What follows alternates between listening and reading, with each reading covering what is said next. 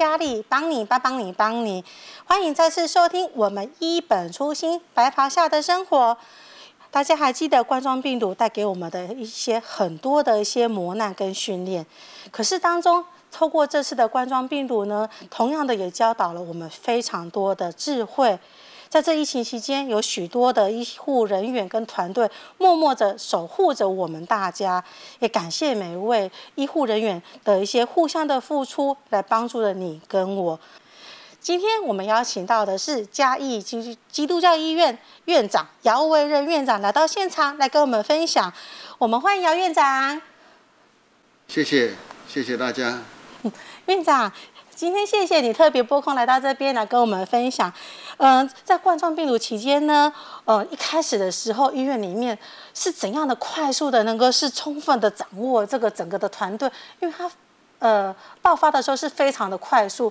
院长是呃又怎如何的快速能够是掌握到整个召集的整个团队来开始去做这些的一些决策呢？呃，我想呃。大概将近两年前，那武汉就传出了有疫情。那时候台湾其实就已经开始有所防备，啊，包括呃从呃境外要移入的呃这个旅客，那我们都会有一些管制。那到了呃一月初，哎，那我们就中央的指挥中心就开始。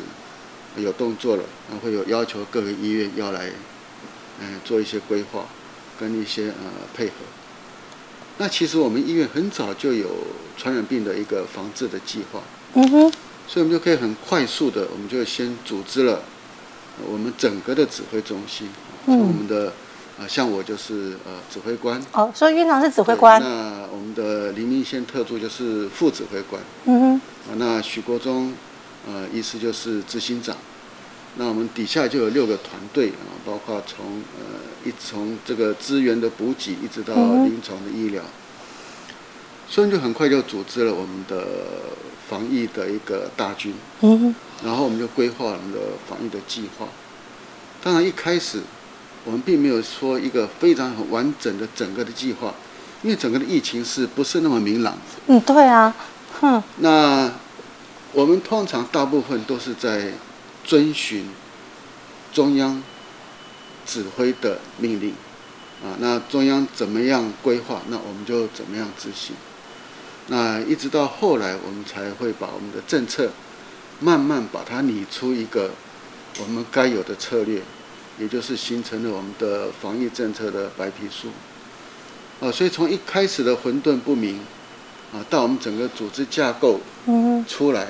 到我们开始，呃，整个的防疫的措施，我想这当中我们是一步一步来，那也感谢中央和地方的卫生单位，那带领这一次，让台湾这一次的疫情能够守得很好。嗯，是啊，因为我记得是到后来，就是五月爆发之后，他的政策是每天一直在变化，就很像是台语所讲的那个吉利沙期，可是，在每天的一天变化两三次。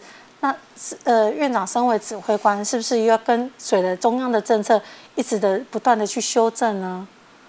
对，呃，我们说这叫滚动式修正。嗯，是现上最夯的一个话语。那这这个也是呃不得已，就是疫情一直在变化。嗯。呃，甚至未来疫情会怎么变化，呃，也是不可预测的。那显然这个已经对我们的。呃，不管是人类的生命，或是我们的生活，已经造成很大的冲击。嗯，所以在呃美国的时代杂志哈《Times》就把二零二零年选为有史以来最糟的一年，因为它改变了我们的人类的生活的一些各种习性。嗯，有可能我们过去的一些正常的生活，有可能回不来了。啊，因为这个疫情有可能转为像。呃，流感一样，即使现在控制住了，以后还有可能是每年会再卷土重来。嗯嗯嗯。哦，所以这个是我们就是要非常注意防范的部分。嗯，对。那透过这样子这次的一些呃院方的一些特中央的政策的一些滚动式修正啊，这样子很多的一些政策的决策下来。呃，院长在当中有没有觉得说，透过了这些的策略跟行动当中，有没有带给你最大的成就感，以及跟我们大家来分享学习一下呢？我我想最大的成就感是来自于我们全体各科部同仁很努力的配合，嗯哼，呃，甚至我们在呃照顾病人哈，我们有隔离的病房，啊，也有隔离的加护病房，那我就看见我们同仁呢。就是，呃，不能说不顾自己身体安危啦，就是说他，呃，很努力的，愿意贡献自己所学。特别看到我们的呃林特助，嗯哼，当然他是呃肺部疾病的专家，那也看到我们的李部长，那甚至我看到呃我们呃这个工会的理事长。嗯哦，我都叫他老赵，他们都愿意奋勇向前，他愿意一开始就进去说，那我愿意进去这个病房来值班。嗯，这是让我感到呃很感动的地方。这当中呢，当然有很多感人的事迹啊，包括我们呃有有一些重病来到我们医院，我们把他医好，他非常感谢。那他也捐款给我们做防疫的工作。嗯。那这个就让我们觉得说啊，我们的付出真的是，呃，有得到一些回报啊。而且我也看到有一个事件呢，我们防止了嘉义市一次呃疫情的扩散，啊，就是我们肠胃科啊徐医师，他在检查的时候呢，他就认为这个病人呢，这个次应该就做个筛检，嗯，那应该但就筛检出来说，哎，他是确诊案例。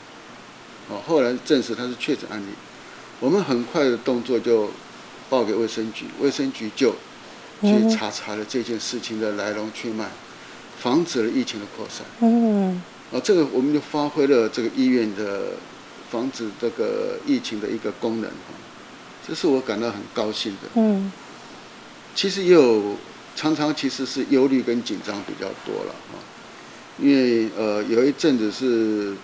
北病南送，不晓得你还记不记得？还记得啊。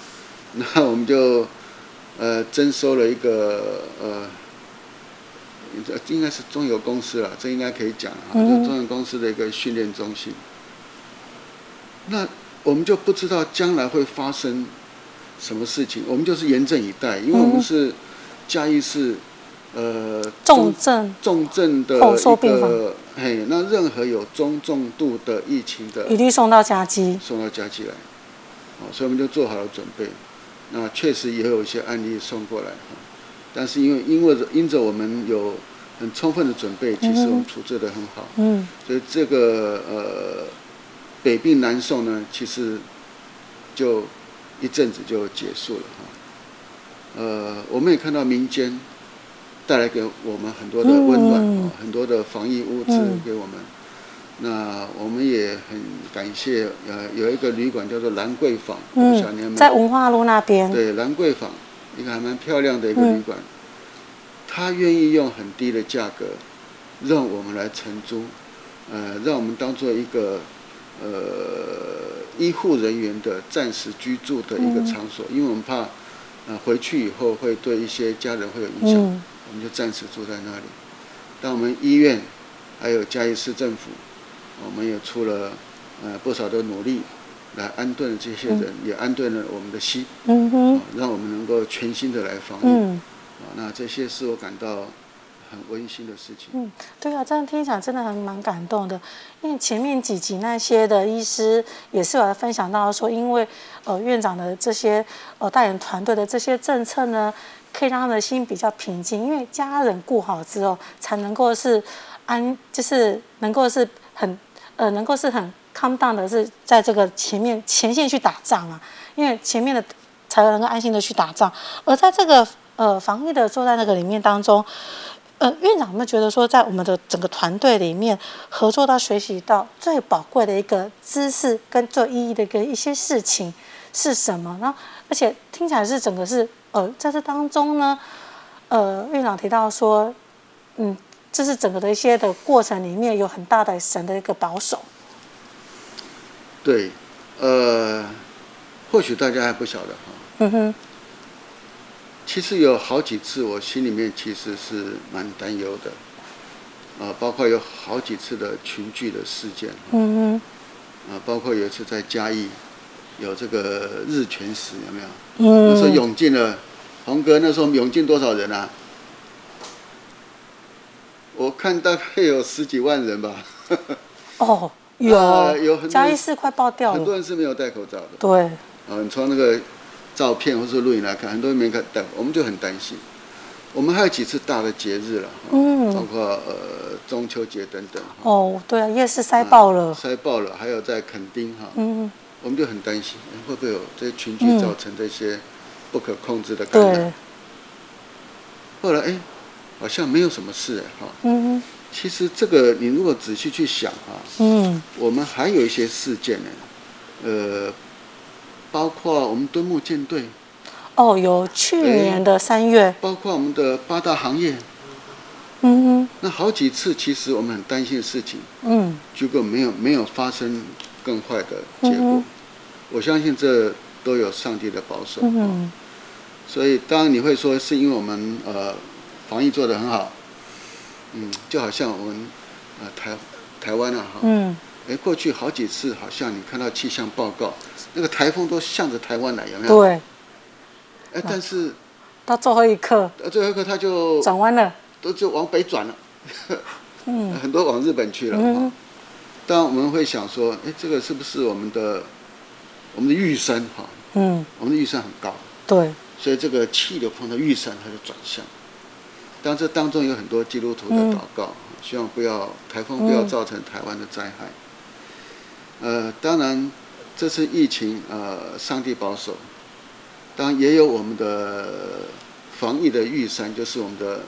其实经过 SARS 以后，嗯、民众对于防疫比其他国家更有概念。嗯，对。所以，我们对戴口罩这件事情，我们是已经习惯了，全民遵守。嗯，我想这个是很重要的一个，嗯、呃，这个有形无形间就防止了疫情的扩散。嗯，所以我觉得。呃，民众的配合也是很重要啊。刚才我们有讲过，除了中央指挥中心，呃，地方的卫生主管，还有各个医院的配合，再来就是民众的啊这些注意啊，包括呃生活习惯啊，要勤洗手等等哈。那我们都非常的配合。那这些因素就造成了，其实台湾今天到现在其实能够呃守得不错的一个。原因，嗯，是啊，院长都一直提到说整个的团队里面，可是我想说，大家应该也会很好奇说，院长是带领的团队是指挥官，在疫情当下，院长你刚刚就有提到说，你心里还是很担忧跟忧虑。可是这样的话，院长的自己的情绪跟压力，你是怎样的去调试呢？因为前几集有个年轻的主治医师说，他就是靠睡觉跟打电动去度过。那院长，那你自己呢？呃，我我想我有一个很好的一起祷告的伙伴哈。你看秋吗？哎，就是我的太太哈。呃，她在背后你们都会为这件事情来祷告。嗯、呃，甚至她的背后有很多的。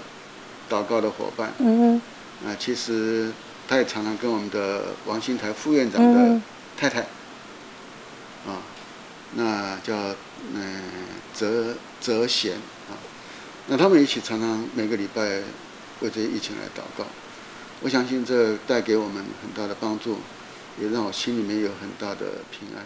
嗯哼，所以院长就是遇到那些压力的时候跟情绪，院长是透过。祷告跟上帝祷告，能够寻求到心里的平安。对，嗯，所以祷告真的很重要。对，呃，祷告是其实也可以帮助我们心里面能够沉淀下来，嗯哼，也能够帮助我们明白神的心意，嗯哼，那我们心灵就不会慌张，嗯，那祷告也带给我们力量，呃，让我们知道，呃，有智慧的。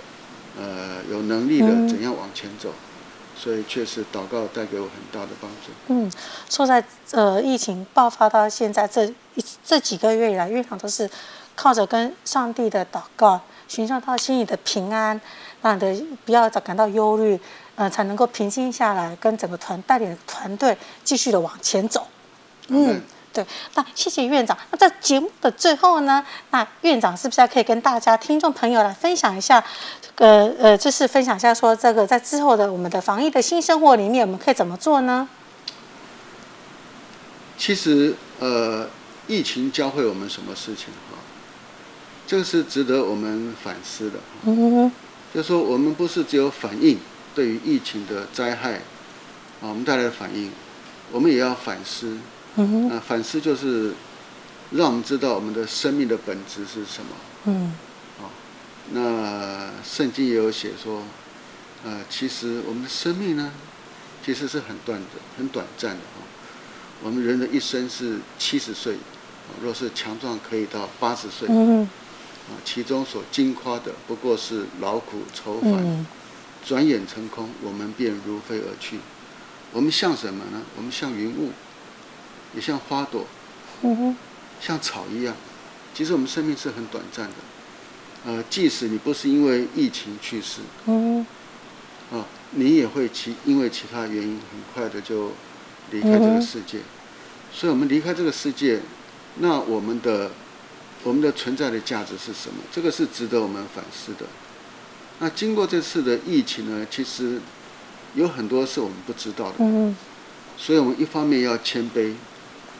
一方面要学习，啊，一方面要反省，就是疫情，这个疫情到造成到底是自然的灾害呢，是人为的因素呢，还是有上帝的旨意在里面？嗯，我想我们从不同的层次会找到不同的答案。嗯，对。那，但是我们应该要反思说，嗯，确实生命无常啊，我们要珍惜我们活着的每一天。啊，这个也是，呃，希望疫情带给我们，呃，很多的学习。